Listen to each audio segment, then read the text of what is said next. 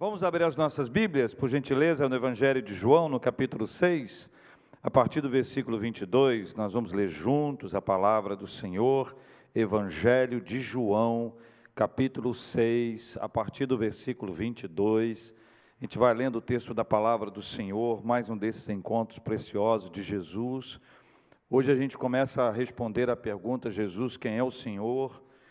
Ah, ao longo de todos os tempos, sempre houve uma curiosidade muito grande, em muitas ocasiões, uma interpretação equivocada a respeito dele, de Jesus, do Mestre, do Senhor, do Messias, do Salvador.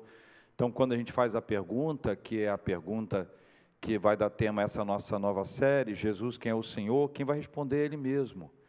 Ninguém melhor do que Ele mesmo para responder, para falar dele, quem Ele é.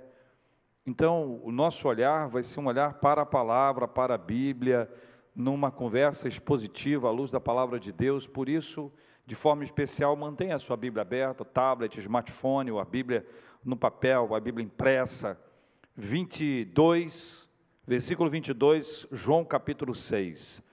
No dia seguinte, a multidão que ficara do outro lado do mar notou que ali não havia senão um pequeno barco e que Jesus não embarcara nele com os seus discípulos, tendo este, estes partido sós.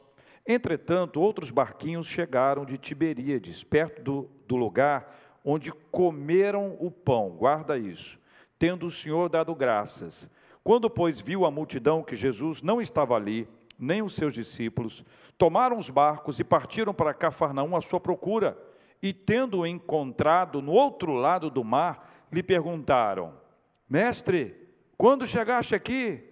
Respondeu-lhe Jesus: Em verdade, em verdade vos digo, vós me procurais, não porque vistes sinais, mas porque comestes dos pães e vos fartastes. Trabalhai não pela comida que perece, mas pela que subsiste para a vida eterna, a qual o Filho do Homem vos dará porque Deus, o Pai, o confirmou com seu selo. Dirigiram-se, pois, a ele e perguntando: Que faremos para realizar as obras de Deus?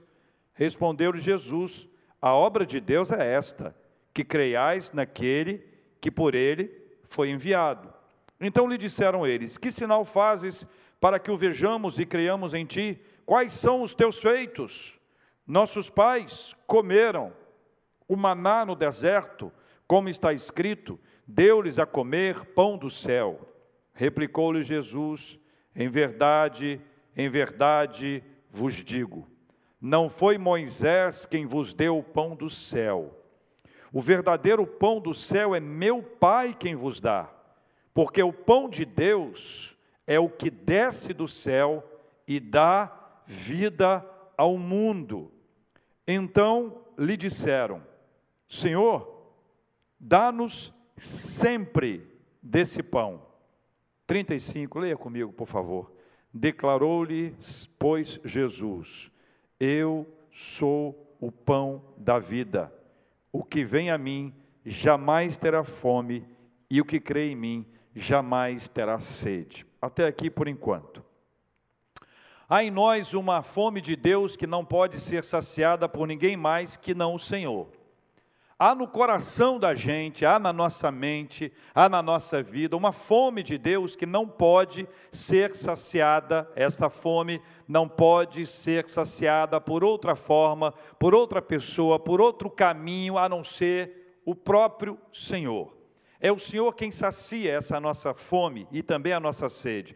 Veja aqui em Eclesiastes capítulo 3, versículo 11, há uma declaração importante da Bíblia. Diz assim: Tudo fez Deus formoso no seu devido tempo, também pôs a eternidade no coração do homem, sem que este possa descobrir as obras que Deus fez desde o princípio até ao fim.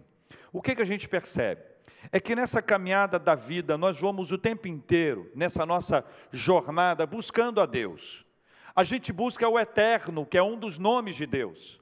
A busca pelo eterno é uma busca que nos mantém o tempo inteiro com fome, até acharmos, até encontrarmos esse pão, até nos alimentarmos desse pão. Até que isso aconteça, haverá por nós uma busca constante. Não à toa, quando Eclesiastes nos traz essa palavra, diz que a eternidade foi colocada, ela foi posta no coração da gente. A gente vai passar a vida inteira procurando essa eternidade ou o encontro com o eterno. A busca por Deus, a busca por um relacionamento transcendental, uma busca esotérica, uma busca mística, como muitos fazem, é resultado dessa eternidade que está no coração da gente, na busca constante pelo eterno. Então, essa fome que aí está, que Eclesiastes nos apresenta, ela se torna ainda mais concreta nesse texto que nós estamos aqui.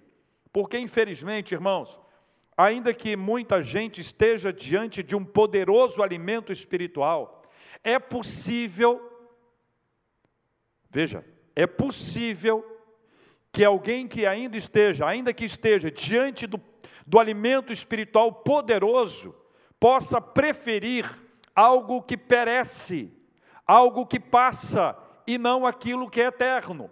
Isso acontece por um processo muito simples e ao mesmo tempo complexo, que é a nossa distração. Nós somos distraídos. Nós somos, estamos ali na busca desse alimento, desse eterno, e nesse processo da busca do eterno é possível que algumas pessoas sejam distraídas por coisas que passam, por coisas que se perdem, por coisas que perecem. Então é curioso, porque em busca daquilo que é eterno, é possível que alguém se distraia com aquilo que é passageiro. Isso é duro, porque nós estamos buscando o eterno, mas como estando, quando estamos diante do eterno, é possível que ainda que ele esteja diante de nós, estejamos vendo a sua manifestação extraordinária, o nosso olhar, a nossa atenção nos leva, para outra, outros caminhos completamente diferentes, como no texto nos conta. Esse texto me fez uma, me, me levou a uma reflexão que eu queria propor a vocês também, se é possível que Jesus tenha, até aqui, seguidores que não sejam seus discípulos, se é possível que Jesus tenha, do tempo dos três anos e que ainda hoje, Jesus tenha seguidores que não são necessariamente discípulos. O que, é que você acha? Você acha que é possível? Você acha que é possível no ministério de Cristo ele tenha recebido pessoas que foram atrás dele como seguidores dele, mas não como discípulos? Você entende a diferença entre uma coisa e outra coisa? Consegue entender que algumas pessoas podem seguir a Jesus por aquilo que ele pode oferecer? Seguir a Jesus por aquilo que ele pode dar? Seguir a Jesus por aquilo que ele pode realizar, por mais por mais nobre que seja a causa, seguir a Jesus por aquilo que ele pode oferecer ou dar é seguir a Jesus. Ser discípulo é seguir a Jesus a despeito de, apesar de, ainda que, mesmo que eu não receba, mesmo que eu não tenha, eu me descubro no lugar diferente, não no lugar daquele que quer receber, mas daquele que quer estar na presença dEle. Mais importante que pegar alguma coisa daquilo que Ele pode me oferecer é estar na presença dEle. Não há presente mais extraordinário, mais maravilhoso para nós do que a presença do Senhor. Vou fazer um parênteses aqui para te lembrar de um texto bíblico importante, que é o texto bíblico que nos faz Aquela, aquela referência, entra no teu quarto, fecha a tua porta, teu pai que te vê em secreto te recompensará. Está lembrado disso? Quando Jesus faz uma reflexão sobre a, a oração farisaica, que era aquela que procurava o lugar de destaque, na hora de destaque, para ser reconhecido, visto pelos homens. Então, nesse processo, Jesus diz: Olha, se você for orar, entra no teu quarto, nesse contexto. Aí ele diz: Entra no teu quarto, fecha a tua porta e orarás a teu pai e teu pai que te vê em secreto te recompensará. A pergunta é: qual é a maior recompensa que nós podemos receber do Pai que vai nos recompensar quando estamos na presença de Cristo em oração? Que bênção é essa que é uma recompensa dada pelo Pai? A maior recompensa dada pelo Pai é a presença do Pai. Não há presente maior para a nossa vida do que a presença do Pai. Então, quando você se torna não mais um seguidor, mas um discípulo, você quer estar perto de Jesus por causa de Jesus, não em razão de algo que você está buscando, não em razão de uma bênção que alguém está almejando. A presença de Deus, a presença de Jesus é a nossa maior bênção. Não há nada mais extraordinário, mais espetacular do que ser acolhido na presença de Deus. Estamos juntos até aqui? Esse texto ele nos ajuda a compreender essa diferença e para nos fazer aprender sobre esse tema, Jesus se apresenta para aqueles que o viam de forma limitada ou distorcida e para aqueles que o seguiam com estranhas intenções. Aí a pergunta é: Jesus, quem é o Senhor? Quem é o Senhor? Ele vai respondendo isso nesse texto por etapas. A primeira etapa, há uma busca intensa por Jesus.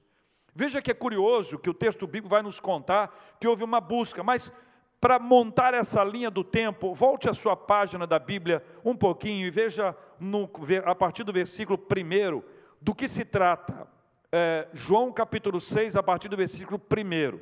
João capítulo 6, de 1 a 15, fala sobre a multiplicação dos pães. Então veja, na linha do tempo, nessa linha do tempo, está acontecendo, aconteceu agora há pouco, a multiplicação dos pães. Pense nesse texto com isso em mente, ok? Houve a multiplicação dos pães. Tudo o que vai acontecer acontece em função disso. Esse milagre agitou a região e promoveu uma busca frenética por Jesus, o que se pode ver aqui do versículo 22 até o versículo 25. Veja que o 22 diz: No dia seguinte, a multidão que ficara do outro lado notou que ali não havia senão um pequeno barco e que Jesus não embarcara nele com seus discípulos, tendo, tendo este partido sós. Estes, os discípulos, partiram sós. Aí veja, o 23, entretanto, outros barquinhos chegaram, perto do lugar onde comeram o pão, tendo o Senhor dado graças. Leia o 24 agora.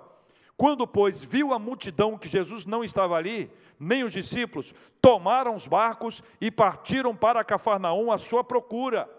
Veja que existe aqui uma busca intensa por Jesus. Mas a pergunta e a ponderação que se faz importante é o que eles buscavam. O que eles buscavam. Observe que eles estavam procurando por Jesus e até de forma desesperada. Tomaram os barcos, atravessaram o mar e partiram para, para Cafarnaum. Finalmente eles encontraram com Cristo e fizeram a ele uma pergunta, que eu considero até uma pergunta estranha dentro do contexto dos quatro evangelhos. A pergunta é: Mestre, quando chegaste aqui? Quando chegaste aqui, veja que impressão que dá, que eles estavam marcando Jesus de perto, eles estavam querendo saber onde ele estava, queriam, estavam preocupados com a hora que ele estava lá, atravessaram o mar, pegaram um barco, atravessaram, podem até ter investido recurso financeiro para atravessar, a travessia era uma coisa que era custosa, mas veja, eles estão buscando Jesus e aparentemente com grande intensidade, mas o que eles buscavam? A pergunta é essa, se nós estivéssemos observando, se hoje fosse dia de culto, Jesus está aqui, a gente ia dizer para Jesus: olha, o pessoal está com fome, olha o povo, está vindo tudo quanto é lugar, Jesus. Olha o povo, olha o que as pessoas estão buscando, Jesus. Elas querem você. Ele dá, poderia dar para a gente uma olhadinha e dizer assim: daqui a pouquinho eu te conto qual é a real intenção deles. Veja que a Bíblia nos traz essa pergunta, e essa pergunta deve ser feita para todos nós, não apenas para eles que lá estavam, mas a pergunta deve ser feita para você e para mim. Essa pergunta deve ser feita para nós o tempo inteiro: o que é que você busca? O que é que você busca? Está buscando a presença de Cristo? Está buscando Cristo? Está buscando Jesus? Ou está buscando alguma coisa que Jesus pode dar? O relacionamento fica estranho quando alguém se aproxima de você querendo alguma coisa que você pode oferecer alguém que se aproxima de você com segundas intenções, ainda que as segundas não sejam ruins, mas não sejam as, não sejam as intenções adequadas para um relacionamento saudável, a gente sente, a gente sabe, e a gente não gosta de gente que chega perto da gente querendo alguma coisa que a gente tenha. Nós queremos amizade sincera, nós queremos relacionamento verdadeiro, nós queremos pessoas que nós podemos olhar nos olhos e elas também podem olhar nos nossos olhos. Não queremos construir relacionamento que não seja com base nisso, se nem a gente quer, por que é que Jesus iria querer? Primeira etapa, a busca intensa por Jesus. Segunda etapa, revelação das intenções. Eu disse que Jesus poderia responder para a gente qual era a intenção deles. Olha para mim, como ele pode discernir a nossa intenção. Como ele pode olhar para a gente e saber da nossa intenção. Cortina se abre, não tem como esconder, não tem como dizer qualquer outra coisa, porque Ele sabe o que a gente pensa. A Bíblia diz que Deus sabe o que a gente pensa antes que a gente pronuncie a palavra. Versículo 26, veja o que diz o versículo 26. Em verdade, em verdade vos digo, aí não tem conversa, é lá no olho, olho no olho. Vós me procurais, não porque viste sinais, mas porque comestes dos pães e vos fartaste. Jesus desmonta qualquer suposta busca espiritual e esclarece que não se buscava Cristo, Messias, cujos sinais apontavam para ele, mas o que ele poderia oferecer. Sabe qual era a expectativa deles? Outra multiplicação dos pães. A expectativa deles era outro milagre no campo da alimentação. A expectativa deles é de que houvesse mais uma multiplicação de pães. Jesus disse que eles estavam buscando isso, é o que diz o versículo 26. Quando ele, ele responde: Vós me procurais, não porque vistes sinais, os sinais apontam para Cristo como Messias, mas porque comestes dos pães e vos fartastes. É a turma que veio e participou da multiplicação dos pães ontem e está querendo que se repita hoje. E Jesus esclarece isso, ele traz à tona, ele desvenda o mistério. Eles estavam na expectativa de um novo milagre da multiplicação dos pães, e esta é uma circunstância que revela que eles se distraíram com algo menor. Eu não estou dizendo que multiplicar pão e peixe é menor, mas menor do que Jesus, você está me entendendo? Jesus estava ali, eles podiam ter desfrutado dele, queriam o milagre do pão, queriam algo que pudesse alimentá-los, como aconteceu anteriormente. A história não é essa. Jesus não veio para isso, ele não é esse tipo de pão. O que ainda piora a situação deles, infelizmente, é que a multiplicação era a tradução de cuidado, de provisão e de amor. Eles não entenderam o cuidado, a provisão e o amor. Eles não compreenderam o sentido a razão da multiplicação. Eles queriam apenas pegar o pão, botar no, na, na bolsa, embora para casa. Primeira etapa, a busca intensa por Jesus. Segunda etapa, a revelação das intenções. Terceira etapa, a perspectiva da eternidade. Porque no versículo 27, Jesus dá o norte. Ele aponta um caminho completamente diferente. Leia comigo 27. Trabalhai não pela comida que perece, mas pela que subsiste para a vida eterna, a qual o Filho do Homem vos dará, porque Deus o Pai o confirmou com seu selo. Jesus ensina que a busca, o trabalho, o empenho deveria ser algo, deveria ser por algo que não perece, mas pelo que subsiste para a vida eterna, deveria ser por algo maior, algo que estava além, e que eles estavam distraídos. Alguma coisa chamou a atenção deles numa dimensão que Jesus estava propondo e oferecendo, era algo que estava acima disso e bem acima disso. Todavia, eles estavam aprisionados nessa perspectiva ainda humana. Jesus muda o assunto, tira o foco deles do que se pode tomar e lança para aquilo que só Ele pode oferecer. Jesus leva o coração deles para enxergar a perspectiva da eternidade. É esse o processo que se dá aqui. Jesus começa, tra, entra na história deles, entra no assunto deles, depois traz o assunto deles, mostrando que a perspectiva de Jesus ela estava acima, que eles estavam se distraindo com o que estava aqui embaixo, e isso aconteceu com eles, acontece com a gente o tempo inteiro. O tempo inteiro nós perdemos o nosso norte, o nosso olhar para aquilo que é eterno e ficamos entretidos com aquilo que é terreno, aquilo que perece, aquilo que passa, aquilo que se perde. Nosso coração deixa de estar no Senhor, é por isso que há imaturidade espiritual.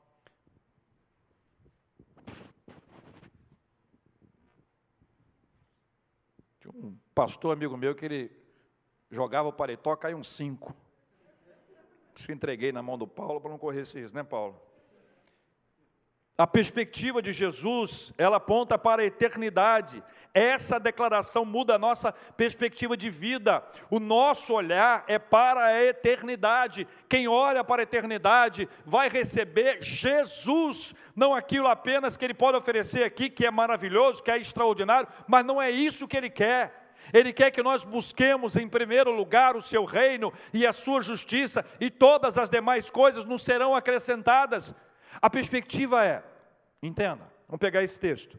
Ao invés de buscar o reino de Deus e a sua justiça, eu estou buscando aquilo que ele vai me acrescentar. Ele está dizendo assim: não é assim. Você está buscando um lugar errado. Olha para mim, busca a mim, busca o Senhor em primeiro lugar, depois eu vou te dar isso tudo.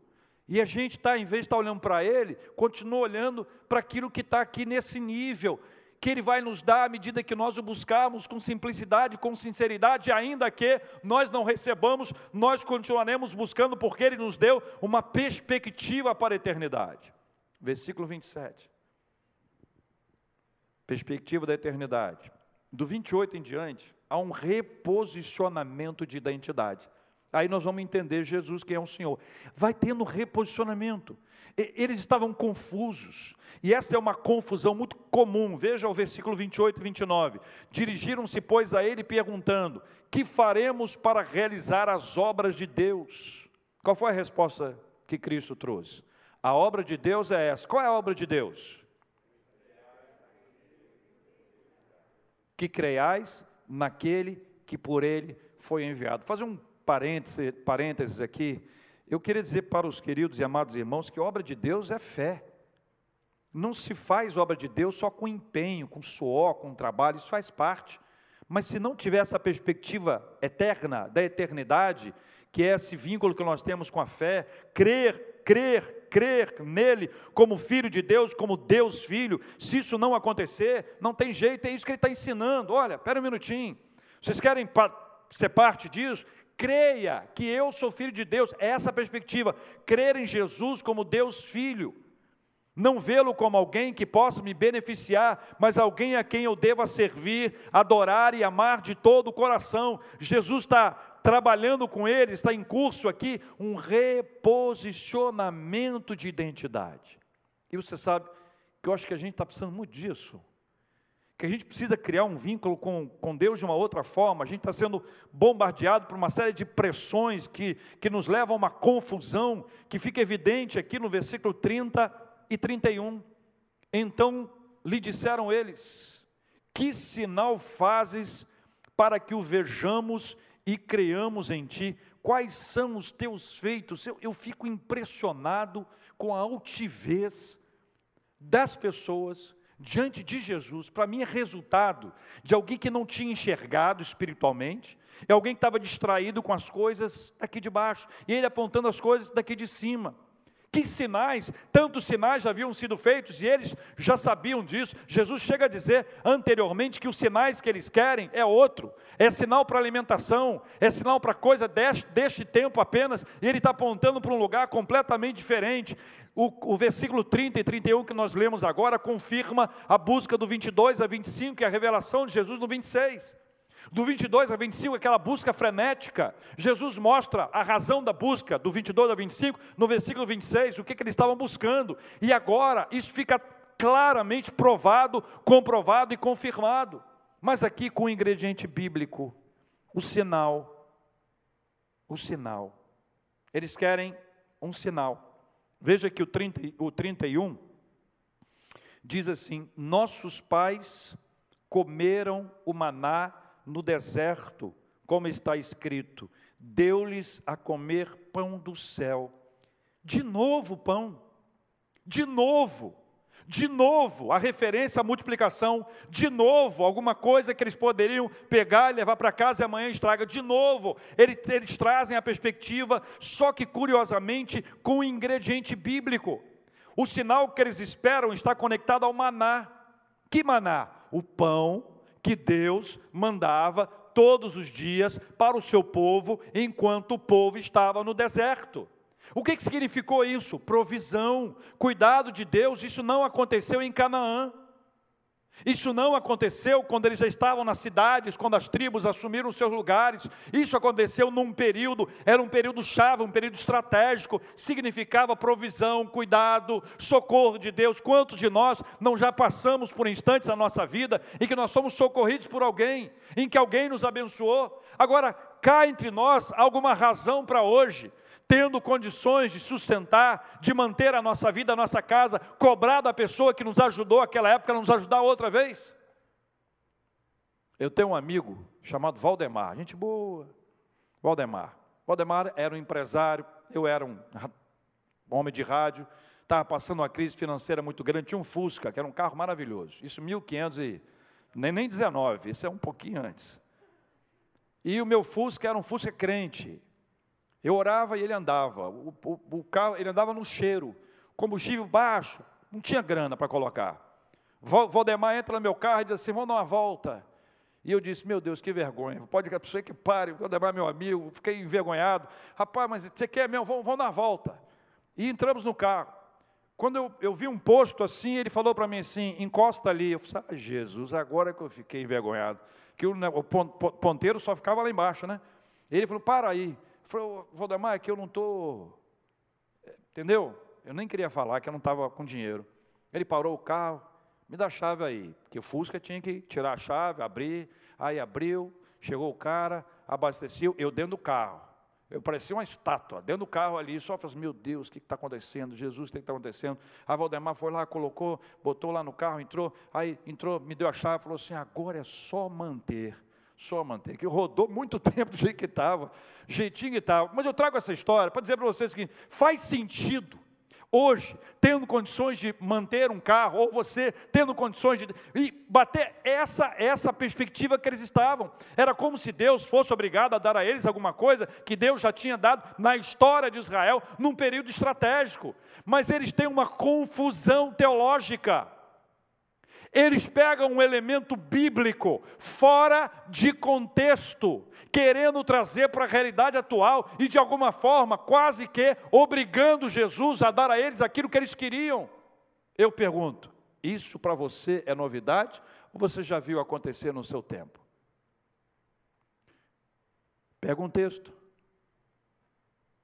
completamente fora do contexto, a quer trazer para hoje e exigir de Deus algum tipo de ação. Deus tem os seus planos, as coisas de Deus acontecem no tempo dele, mas a confusão teológica, a confusão bíblica, ela pode gerar expectativas indevidas.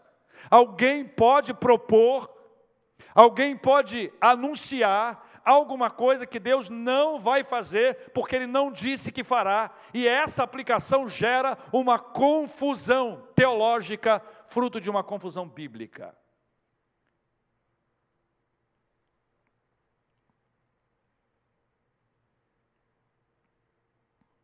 Essa paradinha para refletir. No 32, Jesus vai ensinar o básico, porém valioso. E a resposta de, de, de Jesus está conectada àquilo que ele percebe da intenção deles. Eles estão falando que Moisés deu o pão. E aí, veja como o versículo 32 responde: Em verdade, em verdade vos digo, não foi Moisés quem vos deu o pão do céu. O verdadeiro pão do céu é meu Pai quem vos dá. Jesus está esclarecendo para eles que o Pai é o provedor. Todo o relato bíblico do maná, das codornizes e tantos outros milagres da água, da, das muitas águas que, que foram tra, trazidas para a presença do povo com o milagre de Deus, cada uma dessas ações era divina. Moisés em nenhum momento trouxe para ele a glória de ter feito isso, mas isso é um reflexo curioso da tendência humana de trazer glória para o ser humano. O tempo inteiro, nós vamos ver essa briga na Bíblia e na nossa vida. Algumas das nossas conquistas pessoais são apresentadas somente como nossas, como se nós tivéssemos feito aquilo, como se não tivesse sido uma porta aberta por Deus, ou a nossa oportunidade, ou a nossa saúde, ou a nossa vida por causa dela nós fizemos alguma coisa. Veja, ao longo da caminhada da nossa vida, a nossa luta, a nossa batalha de trazer algum tipo de glória para nós vai ser recorrente, mas a Bíblia diz que Deus não divide a glória dele com ninguém. Jesus está propondo um reposicionamento de identidade. Eles precisam saber quem ele é. Eles estavam vendo Jesus como alguém que poderia multiplicar pães e peixes e não como Deus Filho, como Filho de Deus. Ele precisa ensinar ensinar as pessoas quem Ele é. Olha para mim, pensa comigo. Se em algum momento da nossa jornada espiritual alguém nos dissesse que Jesus é aquele que cura, Jesus é aquele que me dá isso, Jesus é aquele que faz aquilo, a tendência nossa era olhar para Ele como alguém que provê aquilo, e não olhar para Ele. Seríamos seguidores, seguidores, seguidores, seguidores, e não discípulos. O discípulo vai aonde o seu Senhor, o Mestre, vai, por causa dele. A conexão é com ele, não com aquilo que ele pode me oferecer. É esta é a distinção que esse texto nos ajuda a fazer. Nós precisamos pensar a respeito disso, para buscar a Jesus por causa de Jesus e não por causa de algo que ele nos dá. Sabe por quê, irmãos? Porque se ele não, não nos der, nós vamos ficar de mal. E fica de mal. 33 a 35, Jesus faz a conexão entre o maná, que ele falou, estava na cabeça deles, o pão do Antigo Testamento, né? faz com a multiplicação dos pães, está lá no 6 de 1 a 15, e com ele mesmo. Veja comigo, 33 a 35. Porque o pão de Deus, o pão de Deus é é o que desce do céu. E o que, que esse pão faz? Ele dá vida. Ele dá vida ao mundo. Na, na, na vida para mim, ao mundo. 34. Então lhe disseram: Senhor, dá-nos sempre desse pão. Parece que bateu uma fome neles. O assunto, não tem um assunto que vai dando fome? 35. Declarou-lhes, pois, Jesus: Eu sou o pão da vida. O que vem a mim jamais terá fome, e o que crê em mim jamais terá sede. Para um minutinho aí. Aqui, Jesus vai fechando esse esclarecimento quanto à identidade dele. O pão de Deus, ele desce do céu, ele dá vida ao mundo. O conceito da eternidade volta na perspectiva da origem do pão. Ao mesmo tempo, mostra que a fome que há no mundo somente pode ser saciada por esse pão. Lembra que eu falei que lá do texto de Eclesiastes, que Deus colocou eternidade no coração da gente, que a gente passa a vida inteira batendo na porta na expectativa de ter um encontro com o eterno, para saciar a nossa fome do eterno, a nossa fome espiritual. É isso que Jesus responde. Jesus diz que só Ele é quem tem o pão, este pão é o que dá vida ao mundo, é esse pão que vai dar sentido para a nossa existência, é esse pão que vai nos dar um propósito, é esse pão que vai nos dar alegria, é esse pão que vai nos dar força, é esse pão que vai nos dar energia para vencer o nosso dia a dia e seguir em frente para a glória dEle, em nome dEle. A fome de Deus não será suprida por nada além desse pão, ou seja, a multidão estava atrás do alimento errado. A multidão estava atrás do alimento errado. Eles queriam algo que o tempo leva, que perece, que acaba, e Jesus estava falando de algo muito além. No 34, parece ter batido uma fome neles, eles falam sobre a fome, então dá no sempre, tem um sempre aí. Só que eles estavam procurando o pão errado, mas a boa notícia para eles é que esse pão não pode ser comprado, esse pão não pode ser adquirido por dinheiro, esse pão não é fruto de merecimento, esse pão é resultado da graça. Por isso esse pão é distribuído gratuitamente. Esse pão chega para quem tem fome. Esse pão chega para quem está buscando esse pão. Esse pão chega como resultado da graça, da manifestação graciosa de Deus na nossa vida. E aí Jesus se apresenta, ele se revela, ele, ele reposiciona a sua identidade. Se a pergunta é Jesus, quem é o Senhor? Ele diz: Eu sou o pão da vida. Então, no primeiro instante, eles querem a repetição da multiplicação dos pães. Jesus está dizendo: não é isso que vocês devem buscar. Depois eles trazem um argumento bíblico do maná. E Jesus diz: Não foi Moisés quem te deu isso, foi o meu Pai, mas o pão verdadeiro é o pão que desce do céu, é o pão que dá vida ao mundo. Jesus está se apresentando como esse pão, ele está construindo com eles um raciocínio. Vocês estão buscando o pão errado, mas veja o carinho de Jesus com a gente. O assunto deles era pão, então ele se apresentou como pão. É a linguagem, é a comunicação deles, É essa maneira que você dialoga, então eu vou dialogar com você neste nível de conversa, para que você possa compreender que o pão que você busca, que hoje você pode encher a bolsa e levar para casa, vai estar estragado depois e a sua fome vai voltar, mas eu sou o pão da vida, e o pão da vida que desce do céu, ele dá a vida, e você nunca mais vai ter fome, e de quebra, não vai ter mais sede. Jesus, quem é o Senhor? Eu sou o pão da vida. Se você vier a mim e crê em mim, a sua busca espiritual será finalmente saciada. É essa a ideia. É essa a ideia. Os versículos seguintes, eles contam dos efeitos do pão do céu na nossa vida espiritual. A gente precisa ler. 36. Porém, eu já vos disse que, embora me tenhais visto, não credes. Jesus está confrontando, dizendo: Olha, vocês estão diante do pão vivo, o pão que veio do céu, o pão da vida, só que vocês não creem. Lembra que ele disse sobre o trabalho, a obra de Deus? A obra de Deus é crer, tudo é fé, tudo é no campo da fé, tudo é pela fé.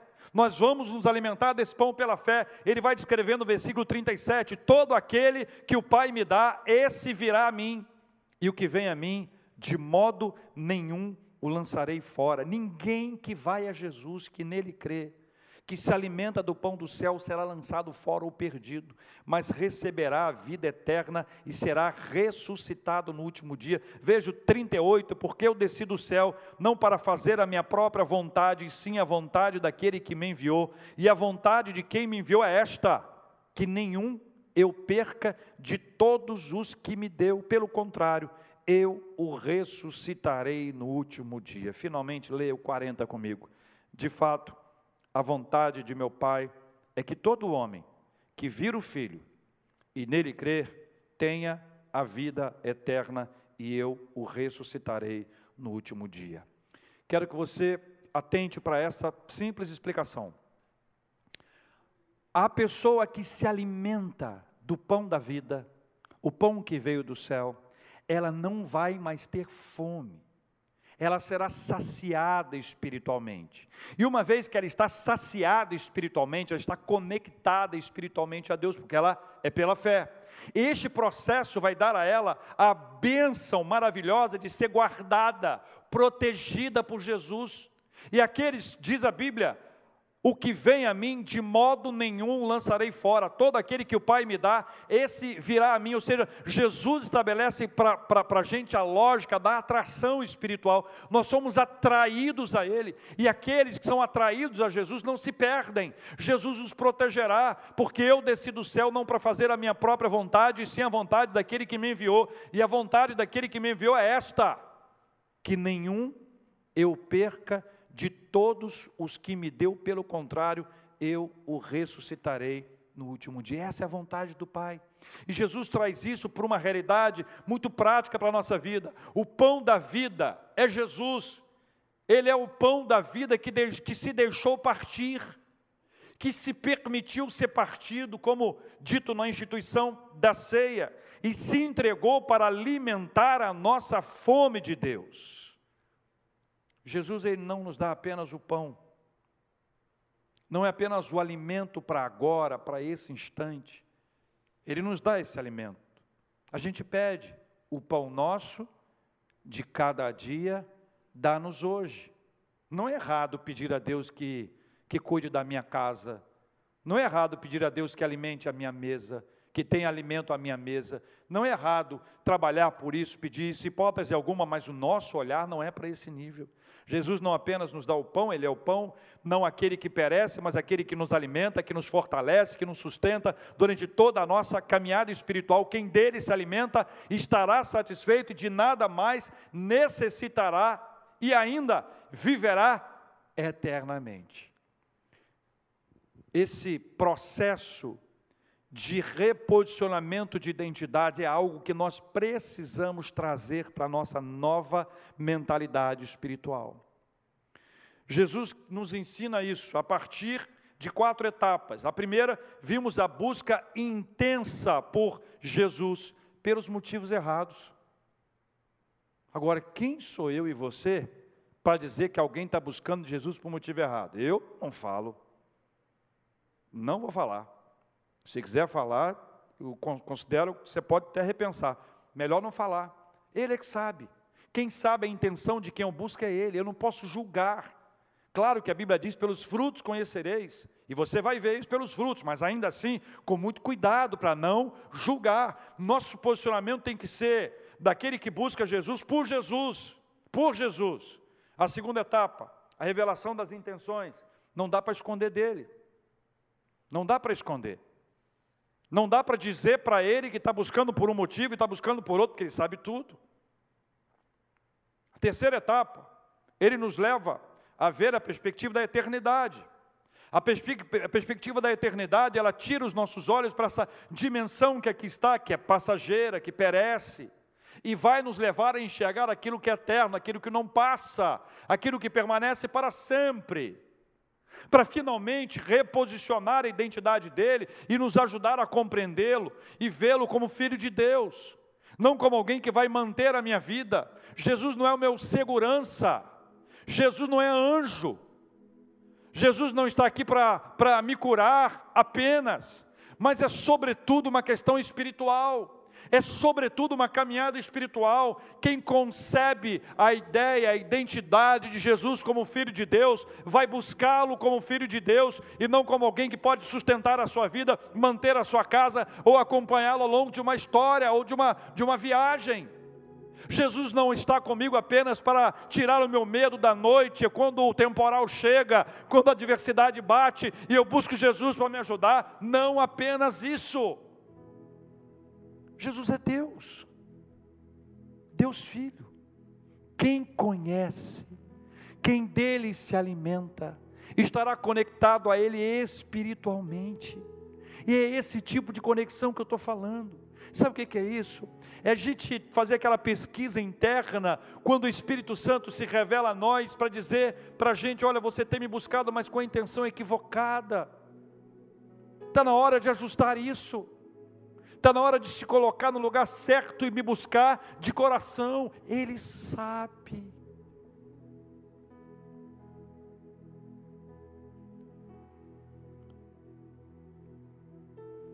Eu não sei como é que acabou a história.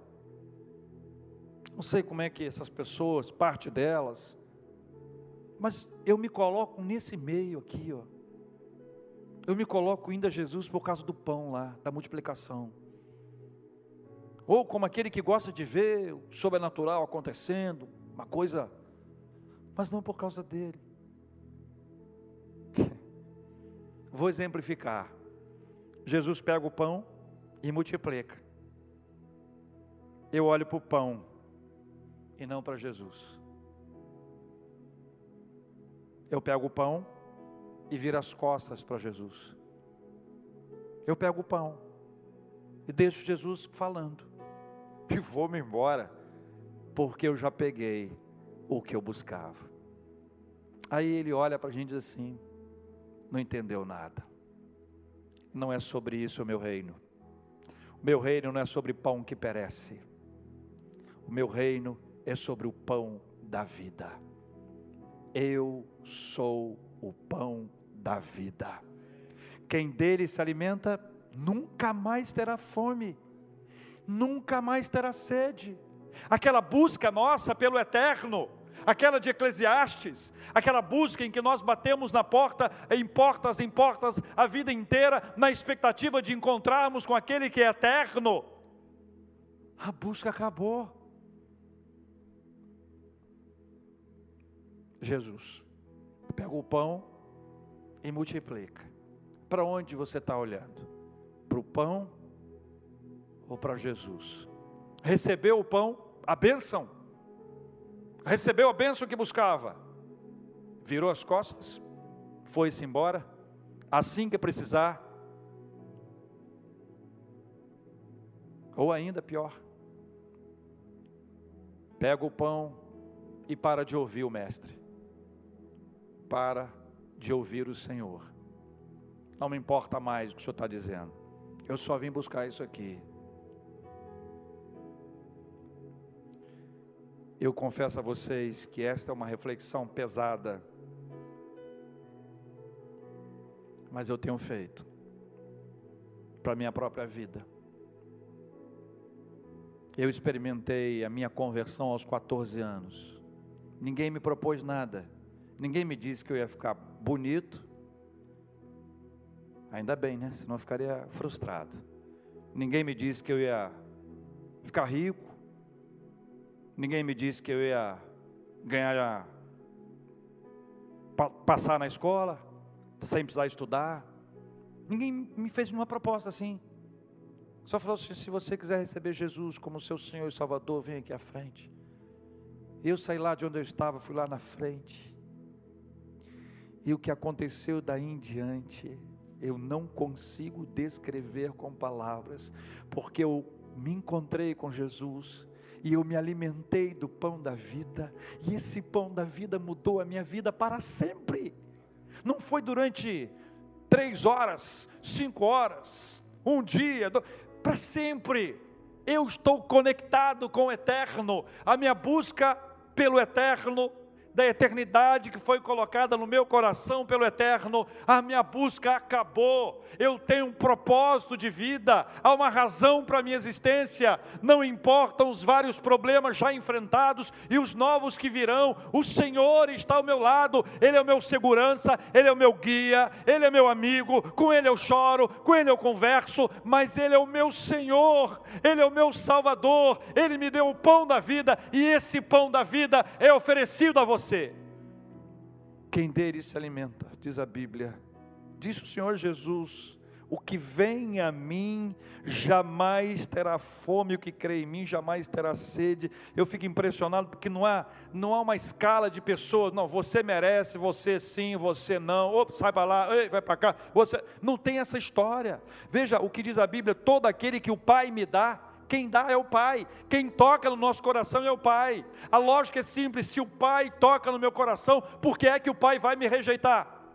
Se o pai toca no seu coração, por que é que o pai vai te rejeitar? Mas eu não mereço, eu fiz isso, a minha história é aquela, é aquilo. Não importa a história passada, não importa o que aconteceu, importa aquilo que será feito por Ele. Por Ele. As nossas vidas. O que vem a mim de modo nenhum lançarei fora.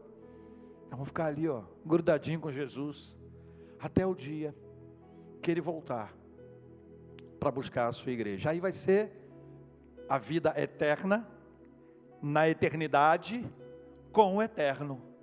A fome, já saciada agora, depois, desfrutar da bênção, da presença do nosso Deus.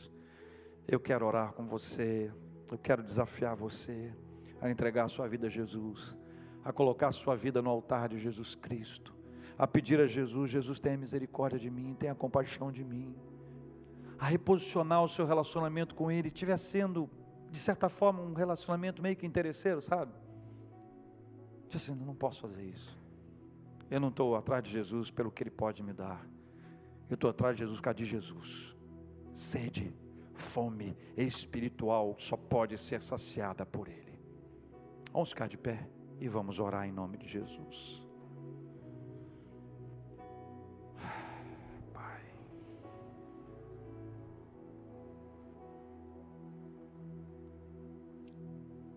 Senhor Jesus. Senhor Jesus. Em teu nome nós oramos e nos aproximamos de Deus por meio de Jesus. O Senhor conhece o nosso coração, não há como esconder. Quais são as nossas intenções? Não dá para esconder. Como aquele povo lá não conseguiu esconder. O Senhor sabe tudo. Então quero pedir ao Senhor que se houver em alguém em algum coração uma busca equivocada, que esta seja a hora do reposicionamento, para ver Jesus como o pão vivo do céu. Ó oh, Jesus amado, queremos nos alimentar desse pão.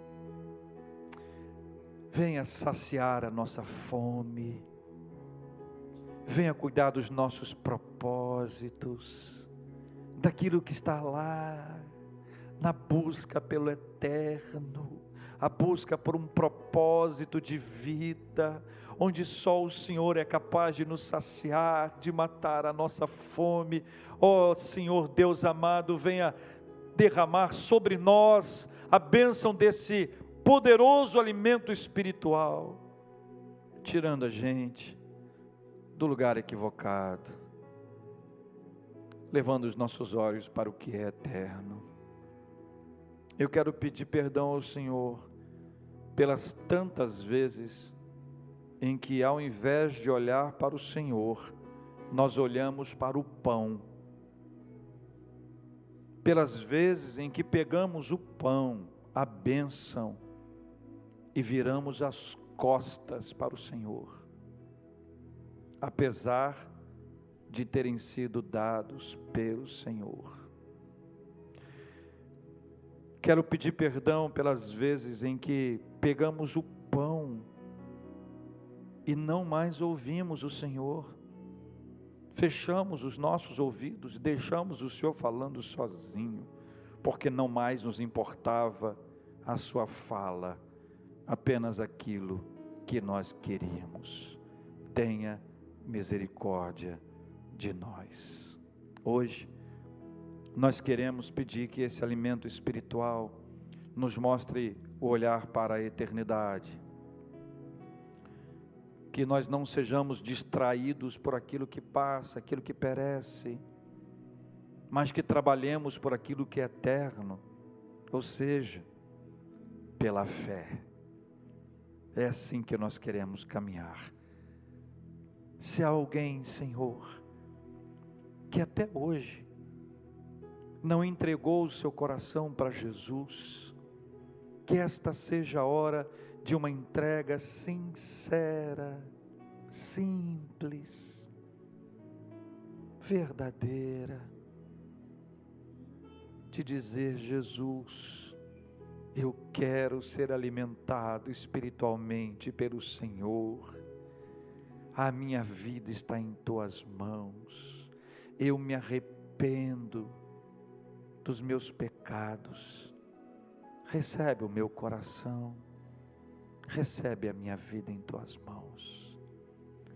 Deus, se alguém assim faz esta oração, com teu Espírito Santo ministra, ministra aquilo que só o Senhor pode falar, aquilo que só o Senhor pode fazer, em nome de Jesus.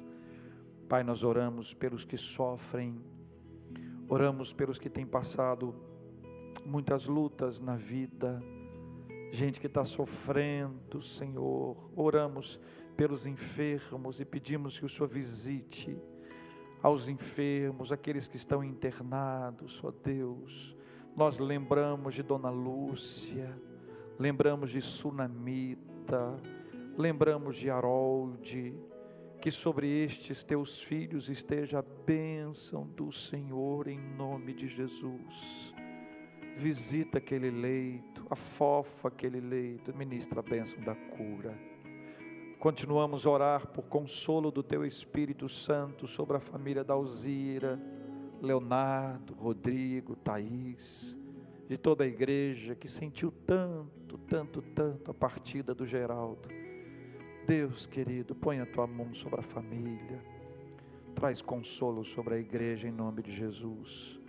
Oramos, ó Deus, para aqueles que estão em busca de uma questão profissional, abra as portas, abra as portas para os empreendedores, que eles tenham pleno êxito, sucesso no seu trabalho. Abençoa, Senhor Deus, empregadores e empregados, cuida do nosso estado, do nosso país, cuida da nossa cidade, cuida desse desse planeta que tanto precisa da intervenção do Senhor. De igual forma, estamos agradecidos pelas bênçãos já recebidas, aniversariantes de vida, de casamento, muito obrigado. Presentes do Senhor recebidos nessa época tão estranha e difícil. Obrigado por tudo que o Senhor tem nos dado. E já te agradecemos pelo que nós temos orado, que temos apresentado diante do Senhor em nossas orações diárias, que temos clamado ao Senhor, nós já agradecemos pelas portas que o Senhor já abriu, pelas bênçãos que nós vamos receber na hora do Senhor e se for da vontade do Senhor. Se não for, o Senhor vai nos dar a paz. Com o Senhor, nós estaremos sempre em paz. É assim que nós oramos, agradecidos, em nome de Jesus. Amém.